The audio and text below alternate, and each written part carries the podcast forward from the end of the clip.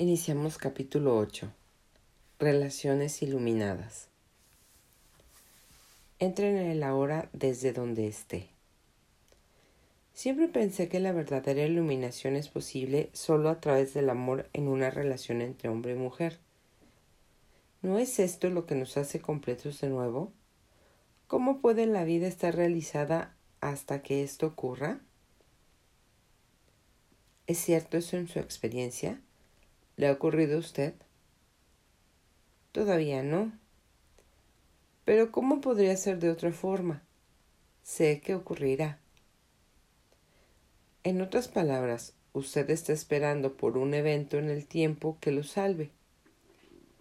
¿No es este el error fundamental de que hemos estado hablando? La salvación no está en otro lugar en el tiempo o en el espacio. Está aquí y ahora. ¿Qué quiere decir esa afirmación? La salvación está aquí y ahora. No la entiendo. Ni siquiera sé qué significa salvación. La mayoría de las personas persiguen placeres físicos o muchas formas de gratificación psicológica porque creen que esas cosas los van a hacer felices o a liberarlos de una sensación de miedo o de carencia. La felicidad puede percibirse como un sentido realzado de, de vida alcanzado a través del placer físico o una forma de gratificación psicológica. Esta es la búsqueda de salvación a partir de un estado de insatisfacción o insuficiencia. Invariablemente, cada satisfacción que se obtiene es fugaz, y la condición de satisfacción o logro habitualmente se proyecta, se proyecta una vez más hacia un punto imaginario lejos del aquí y el ahora. Cuando logre esto o esté libre de aquello, estaré bien esta es la actitud mental inconsciente que crea la ilusión de la salvación en el futuro. La verdadera salvación es un estado de liberación del miedo, del sufrimiento, de un estado percibido de carencia y de la insuficiencia, y por tanto de todo deseo, necesidad, codicia y apego. Es la libertad del pensamiento compulsivo, de la negatividad, y sobre todo del pasado y el futuro como una necesidad psicológica. Su mente le dice que usted no puede llegar hasta allá desde aquí. Tiene que suceder algo o usted tiene que volverse esto o aquello antes de poder ser libre y realizado.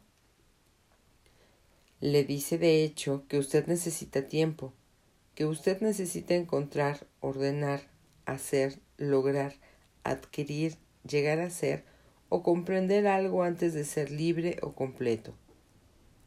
Usted ve el tiempo como el medio de salvación, mientras que en verdad este es el mayor obstáculo para la salvación. Usted piensa que no puede llegar a ella desde donde está y siendo quien es en este momento, porque todavía no está completo o no es suficientemente bueno. Pero la verdad es que aquí y ahora es el único punto desde donde usted puede llegar a ella. Usted llega allá dándose cuenta de que está ya allá. Usted encuentra a Dios en el momento en que se da cuenta de que no necesita buscarlo. Así que no hay un camino único de salvación. Puede utilizarse cualquier condición. No se necesita una condición particular. Sin embargo, solo hay un punto de acceso el ahora. No puede haber salvación fuera de este momento. ¿Está solo y sin pareja? Entra en la hora desde ahí. ¿Está involucrado en una relación? Entra a la hora desde ahí. No hay nada que pueda hacer o alcanzar que lo acerque a la salvación más de lo que lo está en este momento. Esto puede ser difícil de comprender para una mente acostumbrada a pensar que todo lo que vale la pena está en el futuro.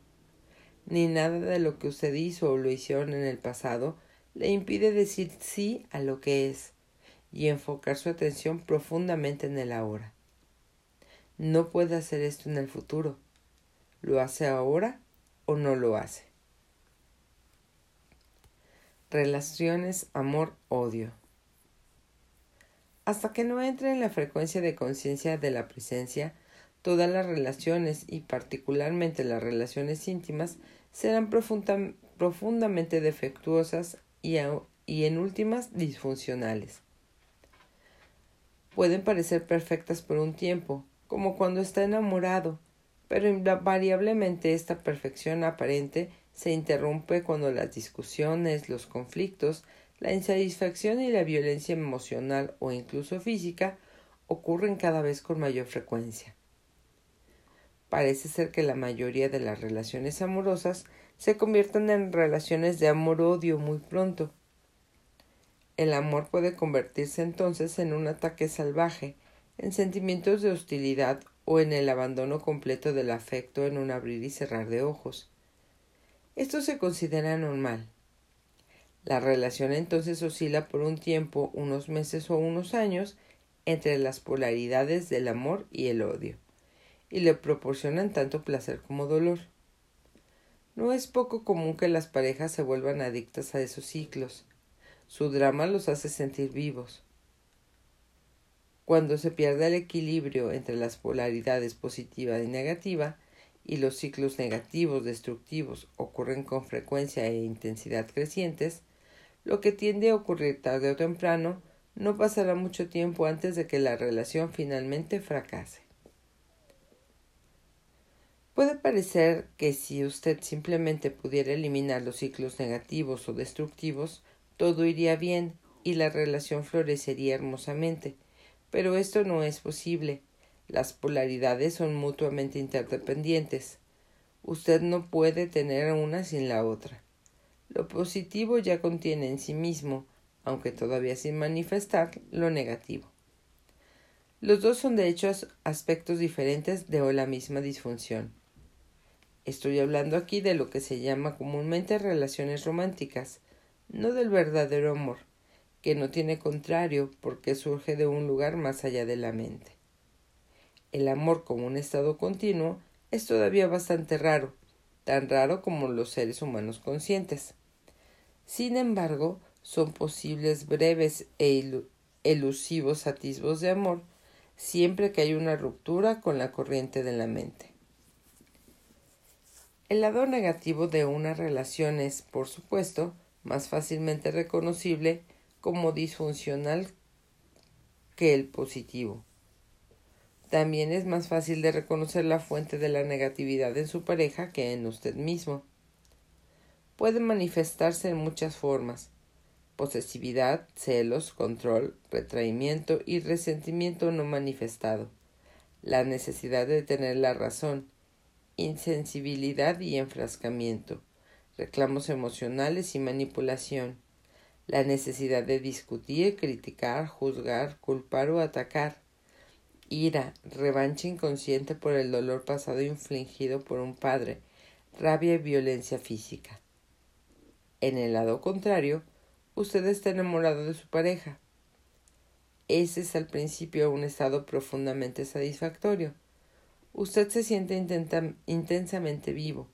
Su existencia se ha vuelto repentinamente significativa porque alguien lo necesita, lo desea y lo hace sentir especial. Y usted siente lo mismo por él o por ella. Cuando están juntos se sienten completos. El sentimiento puede volverse tan intenso que el resto del mundo se desvanece en la insignificancia. Sin embargo, puede que usted ya haya dado cuenta, perdón, puede que usted se haya dado cuenta también de que hay una cualidad de carencia y de apego en esa intensidad. Usted se vuelve adicto a la otra persona. Él o ella actúan sobre usted como una droga. Usted está en el punto alto cuando la droga está disponible, pero incluso la posibilidad o el pensamiento de que pueda no estar ahí para usted puede llevarlo a los celos, la posesividad, los intentos de manipulación por medio del chantaje emocional, la inculpación y las acusaciones, el miedo a la pérdida. Si la otra persona lo deja, esto puede hacer surgir la más intensa hostilidad o la tristeza y la desesperación más profundas. En un instante, la ternura amorosa puede convertirse en un ataque salvaje o en una tristeza espantosa. ¿Dónde está el amor ahora? ¿Puede el amor cambiar en, en un instante a su contrario? ¿Era amor desde un comienzo o solamente un apego adictivo? La adicción y la búsqueda de la plenitud. ¿Por qué nos volveríamos adictos a otra persona? La razón, porque la, la razón por la que la relación del amor romántico es una experiencia tan intensa y universalmente perseguida es que parece ofrecer la liberación de un estado profundamente arraigado de miedo, necesidad, carencia y falta de plenitud que es parte de la condición humana en su estado no redimido o iluminado. Hay una dimensión física y otra psicológica en este estado. En el nivel físico, usted obviamente no está completo, ni lo estará nunca. Es un hombre o una mujer, es decir, la mitad del todo. En este nivel la añoranza de la plenitud, el retorno a la unidad, se manifiesta como una atracción entre el macho y la hembra, la necesidad del hombre de una mujer, la necesidad de la mujer de un hombre. Es un impulso casi irresistible de unión con la polaridad de energía contraria. La raíz de este impulso es espiritual. La añoranza del fin de la dualidad, el retorno al estado físico en el, al estado en el plano físico. Por esto es la experiencia más profundamente satisfactoria que puede ofrecer el reino físico. Pero la unión sexual no es más que un atisbo fugaz de la plenitud, de un instante de bienaventuranza mientras se busca inconscientemente como un medio de salvación, usted está buscando el fin de la dualidad en el nivel de la forma, donde no puede encontrarse. Usted recibe un atismo tan tantálico del cielo, pero no se le permite habitar allí y se encuentra a sí mismo de nuevo en un cuerpo separado. En el nivel psicológico, la sensación de carencia y de falta de plenitud es acaso aún mayor en el nivel físico. Mientras más identificado con la mente, usted tiene un sentido de sí mismo derivado del exterior. Es decir, usted obtiene el sentido de quién es, de cosas que en las últimas no tienen nada que ver con, lo, con quién es usted. Su papel social, las posesiones, la apariencia externa, los éxitos y los fracasos, los sistemas de creencias, etc. Este ser falso, elaborado por la mente, el ego, se vuelve vulnerable, inseguro, y siempre está buscando cosas nuevas en las cuales identificarse para que le den una sensación de que existe. Pero nunca es suficiente, perdón, pero nunca nada es suficiente para darle una realización verdadera y duradera. Su miedo y su sentido de querencia y necesidad permanecen. Para entonces llega esta relación especial, parece ser la respuesta a todos los problemas del ego y llenar todas sus necesidades. Al menos así parece al principio. Todas las cosas de las que usted deriva su sentido de sí mismo antes, ahora se vuelven relativamente insignificantes. Usted tiene ahora un solo punto focal que las reemplaza a todas, da sentido a su vida y a través del cual usted define su identidad, la persona de la que está enamorado ya no es un fragmento desconectado de un universo carente de afecto, o eso parece. Su mundo ahora tiene un centro, el amado. El hecho de que ese centro esté fuera de usted y que por lo tanto usted todavía tenga un sentido de sí mismo derivado del exterior, no parece importar al principio. Lo que importa es que los sentimientos subyacentes de no plenitud, miedo, carencia y falta de realización tan característicos del estado egotista ya no están ahí. ¿O sí? ¿Se han disuelto o continúan existiendo bajo la feliz realidad superficial? Si en sus relaciones usted experimenta amor y su contrario, ataque, violencia emocional, etc., es, es probable que esté confundiendo el apego del ego y la dependencia adictiva con el amor. Usted no puede amar a su pareja un momento y atacarla al siguiente. El verdadero amor no tiene contrario. Si su amor tiene un contrario, entonces no es amor, sino una fuerte necesidad del ego de un sentido más profundo y completo de sí mismo, una necesidad que la otra persona llena temporalmente. Es el sustituto del ego para la salvación, y por un corto tiempo casi se siente como la salvación. Pero llega un punto en el que su pareja actúa de forma que deja de llenar sus necesidades, o más bien las de su ego. Los sentimientos de temor, dolor y carencia, que son una parte intrínseca de la conciencia egotista, pero que habían sido ocultados por la relación amorosa, ahora salen a la superficie. Igual que con cualquier otra adicción, usted está en un punto alto cuando la droga está disponible, pero invariablemente llega un momento en que la droga ya no le hace efecto. Cuando vuelven a aparecer esos sentimientos dolorosos, Usted lo siente incluso con más fuerza que antes. Más aún, ahora percibe a su pareja como la causa de sus sentimientos.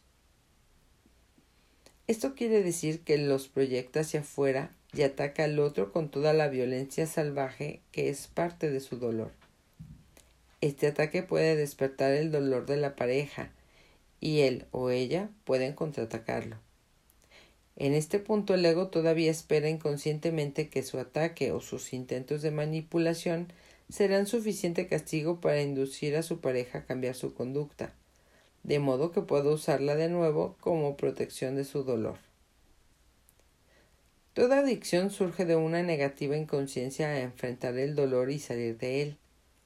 Toda adicción comienza con dolor y termina con dolor. No importa qué sustancia sea usted adicto, alcohol, comida, drogas, drogas legales o ilegales o a una persona. Usted está usando algo o alguien para ocultar su dolor.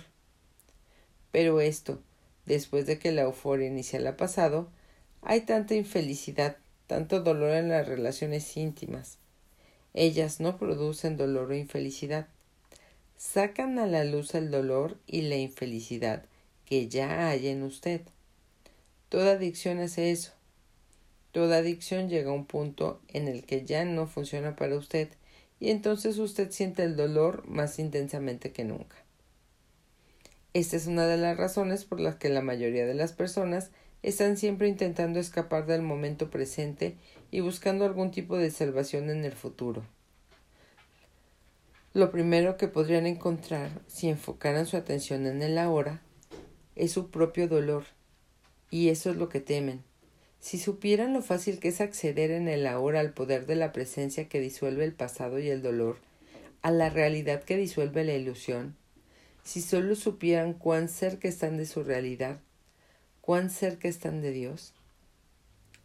Evadir las relaciones en un intento de evitar el dolor no es la solución tampoco. El dolor está ahí de todos modos. Es más probable que tres relaciones fallidas en tres años lo obligan a despertar que tres años en una isla desierta o aislado en su habitación. Pero si pudiera traer intensa presencia a su soledad, eso también funcionaría para usted. De las relaciones adictivas a las relaciones iluminadas. ¿Podemos convertir una relación adictiva en una verdadera? Sí, estando presentes e intensificando la presencia al prestar atención más profundamente a la hora. Sea que usted viva solo o con una pareja, esa sigue siendo la clave. Para que el amor florezca, la luz de su presencia debe ser lo suficientemente fuerte para que no vuelva a ser dominado por el pensador o el cuerpo del dolor y los confunda con quién es usted.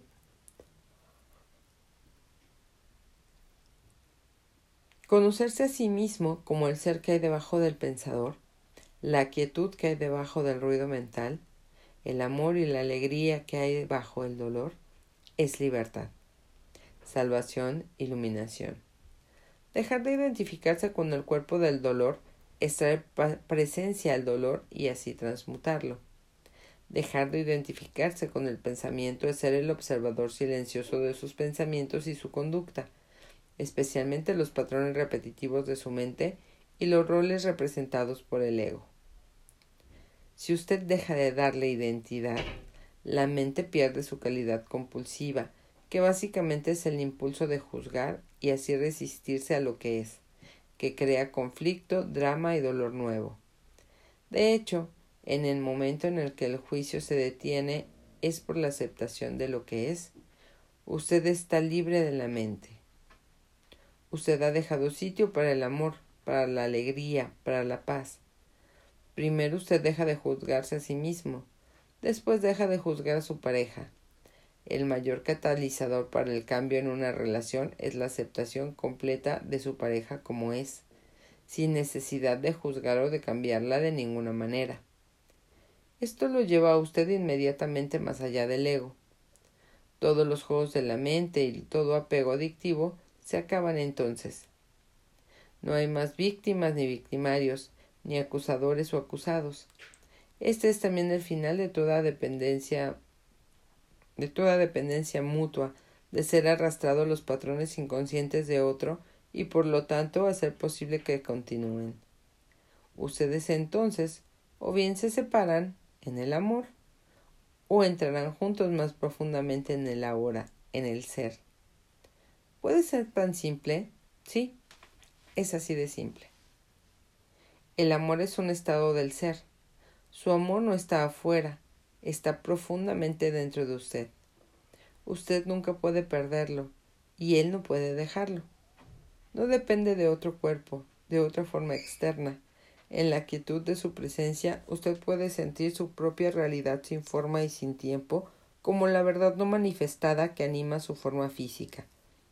Usted puede entonces sentir la misma vida en lo profundo de todos los demás seres humanos y de todas las criaturas.